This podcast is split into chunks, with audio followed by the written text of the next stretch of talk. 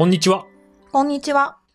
ニッチな人、物、ことが市民権を得るための鍵を探す教養小説的ポッドキャスト、欄外。キャスターの伊藤です。小林です。この番組は、ウィキペディアの情報と我々の実体験をもとに、ニッチが市民権を得る鍵は何かという問いの答えを探すためのサブ問い。何が新しかったのか、違ったのか、魅力だったのか、どうやって広まっていったのか、今と昔で何が変わったのかについてディスカッションし、最後にニッチが市民権を得る鍵は何かについて考えていきます。定格動画配信サービスについてお話しする第2回。今回はどのように広まったかについてお話ししたいと思います。前回、あの、ネットフリックス中心に創業の話をしたんですけれども、今回は2007年ぐらいからのその動画を配信する部分のお話をしていければいいかなと思ってまして、一旦ネットフリックスに触れつつ、その他の有名サービス、Hulu とか Amazon プライムビデオとか、あの辺にも触れていければいいかなと思うんですけれども。うん、うん、うん、うん。で、えっ、と、ネットフリックスの動画配信サービスは2007年から始まりましたと。うんうんで、ああ、そうなんだと思ったんですけど、2008年から10年の間にマルチデバイス対応はかなりしっかりやってて。で、ゲーム機、ブルーレイプレイヤー、インターネット接続テレビ、あとアップル製品ですね、にあの入れていくっていうのを結構ちゃんとやってるんですよね。なんでもうお茶の間のそのテレビと同列で戦う気満々というか、で、あと今の日本製のテレビとかだと、リモコンにネットフリックスボタンってついてると思うんですけど、なんかあれも結構手こ入れしてやってて、お金のやり取りも含めて結構しっかりやってったっていう話があるみたいです。あれ、ネットフリックスボタンがリモコンについたのっていつ頃でしたっけね？それがなんかいつか思い出せないんですよ2010ね。年代の前半ぐらいですよね。だと思い私も、あの、自宅に新しいテレビを購入した時に、はいまあ、リモコンにボタンついてたんですよね。あで、その話を会社でして盛り上がったのを覚えてるんですよ。ついにここまで来たみたいな。はいはいはい。今となって懐かしいですけどね。しかし、このネットフリックスって最初はあの DVD レンタルをオンライン上でできるっていうサービスとして始まったわけですけれども、この動画配信に関しては2007年に始めたっていう話なんですが、その前の段階からかなり事業を計画的に進めてたんじゃないかなっていう感じはありますよね。うん。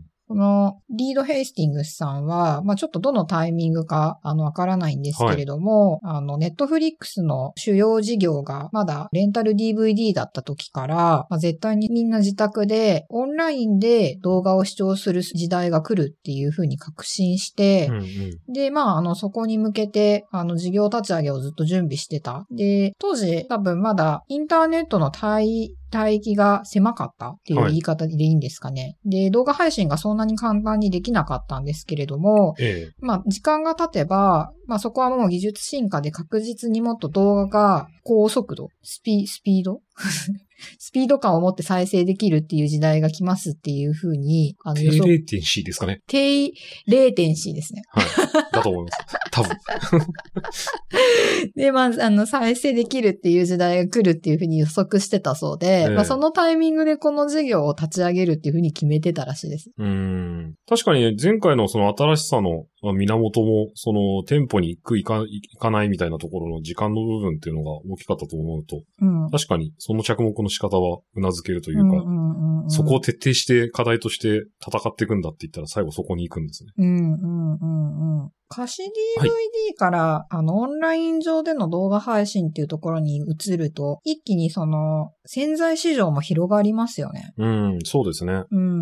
なんかでもここで面白いなと思うのはもう、あの、作品買うっていう行為を、ネットフリックスだけは全く視野に入れてない。確かに。でも、フールもそうか。その二つはなんか視野に入れてないんですけど、うんあの、アマゾンプライムビデオですとか、うん。あと私あの、プレステ使うんで、うん。プレステのあの、ビデオストアってやっぱあるんですけれども、うんうんうんあれは逆に一本ずつ買うんですよね。はいはいはい。あれ、なんか思想が違うのかな？そうなんですよ。なんで、なんか思想違うなって、ちょっと思ってて。ねそうですよね。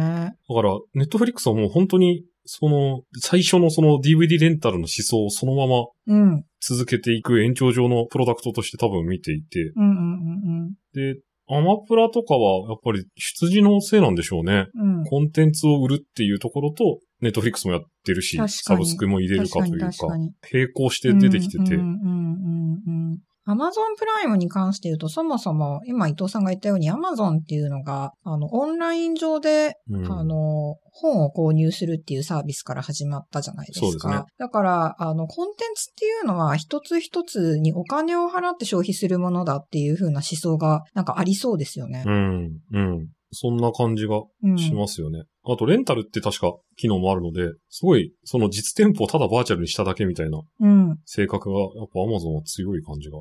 しますねでもこう、映像って、やっぱりみんな無料で見放題のものだと思ってるじゃないですか。まあ無料、そうですね。無料というより、まあもちろんそのネットフリックスみたいに一定金額を支払ってサブスクして見放題っていうパターンももちろんあるんですけれども、でもなんかそれって、やっぱり2000年代以降に広がった考え方で、まあそれまではやっぱり映像を見るためにもお金払わなきゃいけないっていうのが当たり前だったと思うんですよね。っていうふうに考えると、まあ Amazon の一つ一つの作品に課金をして視聴するっていうのも、まあこれも非常にトラディショナルなビジネスモデルで、決して消えないんじゃないかなっていう気がしますよね。そうですね。うん。強いて言うなら、あの、映像に関して言うと消えてしまったのは、消えてしまったというか、バーチャル化がまだうまくできてないのは、映画館に行って視聴するみたいな、うんうんうんうん。その、なんて言ったんですかね、体験を得るみたいなところ、そ,、ね。こだけはなんかバーチャル化がうまくいってないんですけど、なんか歴史を紐解いても、キネスコープ1890年ぐらいですかね、うん。うんあの、初めてエジソンさんがうんうんうん。動画を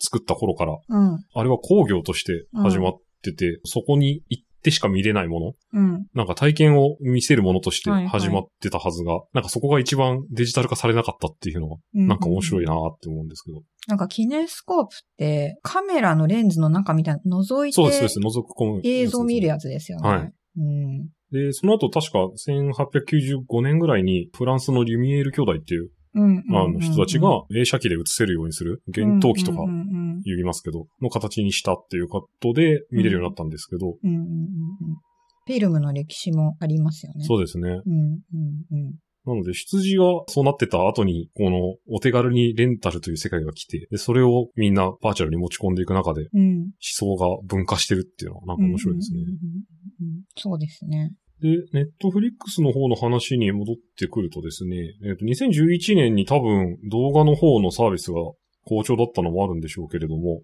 DVD レンタルの方のサービスだけ独立させようとしていて、で、値上げっていうのをやろうとしたらしいんですけど、それがめちゃくちゃ反感を買い、80万人ぐらい解約するみたいなへー。事態になってしまい、で、うんうん結局計画はやめて、ずっと抱き合わせでやってきてるっていう形ですね。なるほど。で、2012年にはエミー賞、2013年にはウェビー賞、で、2014年にアメリカのストリーミングサービス市場の中でシェアが32%、うん。全世界会員数5000万人という急拡大というか、うんうんうんうん。2005年の時に会員数420万人ですからね。うんうんうんうんうん。10年で10倍あ、なんか、ちょうどこのぐらいの時に確かにリモコンに、あ、でもリモコンにネットフリックスボタンついたのもっと後か。そうですね。日本の、えっ、と、ネットフリックスのサービスが始まるのは2015年なので。あ、だから15年だ、15年。多分。なんか私が購入したテレビのリモコンにボタンがついてたの2015年だなっていう。確信しました。この歴史を振り返る中で。で、2013年からオリジナル企画が始まるんですよね。うんうんで、ハウス・オブ・カードって政治ものうん。うんうんうんうん。の企画が最初のあったのかな、うんうんうんうん、で、デビッド・フィンチャー監督がメガホン撮ってたり、まあメガホンっていうのかな？わかんないですけど、うんうんうんうん制作費も1億ドルだったりとか。はいはいはい。で、あ、と、一曲配信っていう形ができるようになったので、うん。ビンジウォッチングって言いますけど、はいはい一気見するっていうのも流行って、うんうんうん私の当時の会社の COO の子が、ハウス・オブ・カードを見るためだけにネットフリックス加入してたああ、でもそういうの結構ありませんでした。ありました。うん。私、あの、同じぐらいの時期かな。もう、うん、ちょうどそのぐらいだと思うんですけど、はいホームランドっていう、やっぱり政治系のドラマを見たくて、うーんそれ何で見てた？なんかフルで見てたような気がするんだけど、嘘かな？今はもちろんネットフリックスでもあるんですけれどもう、んまあそれ見るためにサービス使うっていうのはありましたよね。ネットフリックスはオリジナル作品を結構作ってるので、まあそういう意味では、あの、引きの強いものが出てくると一気に会員数が増えるっていう、うん。あの流れもきっとあったでしょうね。今ちょっとちらっと名前が出たんですけど、はいフルとかどうです？Hulu は、使ってました？私実は、なんでしょう、見逃し的なので使ってたので、Hulu あはあ、テレビ番組を見るためにですか？日テレの番組で、あの、マツコ会議とか、ああ、そう、そうですよね。あと、結構あの、バラエティというか、あの、芸人二人のトークバラエティみたいなやつがいっぱいあったので、はいはいはい。それが見たくて見てた時期はありますねう。んでフルはちょっと出自がネットフリックスとだいぶ違ってて、うん。うんうん。2007年に NBC ユニバーサル現コムキャスト、ニューズコーポレーション、はいはいはい。フォックスエンターテイメントグループ、はいはいはいディズニー ABC テレビジョングループはいはい、現ウィ ウォルト・ディズニーテレビジョン。なんか、あ、そういう企業だよねはいっていう、なんか、もうちょっと名前を出すだけのあれですよね、すごいこう、トラディショナルなええメディア企業たちが集まって作ったサービスですよね。うんうん。でもだからこそさ、結構、あの、なん、なんて言うんですかね、コンテンツは特殊なものというか特色のあるものが集まってたようなイメージがあるんですよね。そうですね。あと、うんなんかすごい映画推しだったような印象がありますね。ああ、なるほど。なんか、私、あの、ネットフリックスメインで使ってるんですけど、はい。あの、フルも解約しない理由は、やっぱタイミングタイミングで、もうフルでしか配信されていない、めっちゃ面白いアメリカのドラマがあるんですよね。で、さっきあの、ホームランドの話とかしたんですけど、その後、やっぱりこのドラマがあるからフル解約できないと思ったのは、ゲームオブスローンズっていう HBO のド。ラマで、まあ今は他でも配信されてるのかな。アマプラでもあったような気がしますけど、うんうんうんうんアマプラでコロコロ変わるんでちょっとごめんなさい、間違えてるかも。うん。そうそう。なんか、一番こう、最、最新のものとかも含めて早いんですよね、うん配信が。うんまあそれで結構見たりとかしますね。大手がやってるならではみたいなところなんでしょうね。うんうんうん、そうだと思う。これ日本に関して言うともう別の会社になってしまったんですよね。そうなんです。あのー、フルーは海外事業に失敗したという話がありまして、うん。あの、要望が一番高かった第一弾が日本だったんです。で、2011年にはサービスインしてるんですけれども、うまくいかなくって、うんうん、で、2014年に日本テレビに事業を売却してしまってうん、それ以降、あの、日本でも Hulu って名前なんですけど、もう日本の Hulu と海外の Hulu は全く別物でずっと来てたんですよね。なんかビジネスモデルとか、あとまあ事業とかプロダクトそのものは、もうネットフリックスの度胸校じゃないですか。はい。でもやっぱり、あの、それを運営してる会社が、まあネットフリックスがテクノロジー系の出自なのに対して、フールは、まあ、メディア系の会社なので、はいまあ、そういう意味で全然違うんでしょうね。うん。経営方針とか。そうですね。うん。まあ、だから日本のそういうテレビ局系の会社が買収したっていうのもすごいわかりやすいですよね。うんそうですね。うん経営方針が一致したというか。うん、うん。で、フールに関してちょっと面白い話でいくとですね、NBC ユニバーサルがもう支配権を放棄していて、事実上、もうウォルト・ディズニーカンパニーの子会社なんですよね。あで、あれって思うのがディズニープラスなんですあ、けど、確かにね。あの、ディズニープラスとフルはもう、どっちも別物として扱うとディズニーは言ってるそうで、うんフルはもっと大人向けのエンターテインメントとして位置づけてやっていくという形でやると言っているそうです。なるほど。まあこうやって見てみると、結構こう、まあ動画配信サービスとして、あの、広まったっていう面もありますけれども、まあコンテンツの力っていうところも、あの、すごい強いですよね。そうですね。特にネットフリックスはすごいそれ意識してる感じしますよね。うんうんうんうんうん。日本でも2018年にオリジナルアニメ企画が始まって、あの、シドニアの騎士っていうああ、はいはいはい。をすごい広告で押してたのを覚えてるんですけど、あ、そうなんだ。あんななんかちょっとダークファンタジーみたいなそうですね。マニアックなものを推してたんですね。はい。で、あの流れであの、ウルトラマンって、ああ、そうですね。アニメね。そうです。雑誌名、コミックバンチかな？なんだろう。早田真ってウルトラマンの、あの、隊員がいるんですけど、その人の息子が、えっ、と、ウルトラマン因子なるものを持ってて、うんうん。仮面ライダーみたいなスーツを着て戦うウルトラマンとして戦うっていうウルトラマンっていう漫画があって、うんうん。それをアニメ化するっていうのはもうネットフリックスのオリジナルでやってたりとか。あと、アニメだけじゃなくて、あの、テラスハウスうん。とか、その辺もうんうんうんうん。オリジナルとしてラインナップしてたりとか、うんうんうんうん。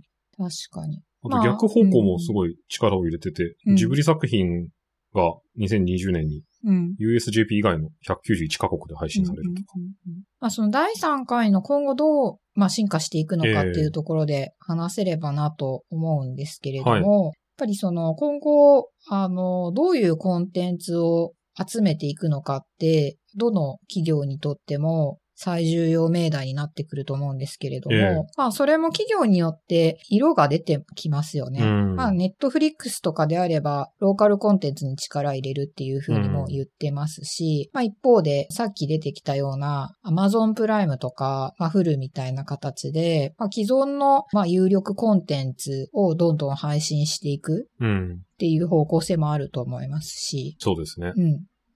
定額動画配信サービスの第2回、どのように広がったかですけれども、ネット配信という形になって広い視聴者にリーチできるようになっていったということと、オリジナル企画や有力コンテンツの早期展開ということができるようになって、魅力をそれに感じて見たいという人たちを集めることができたというのが私たちの答えです。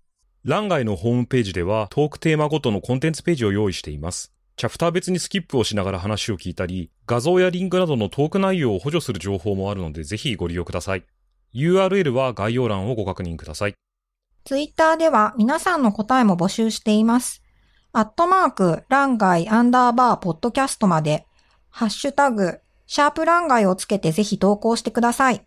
またね。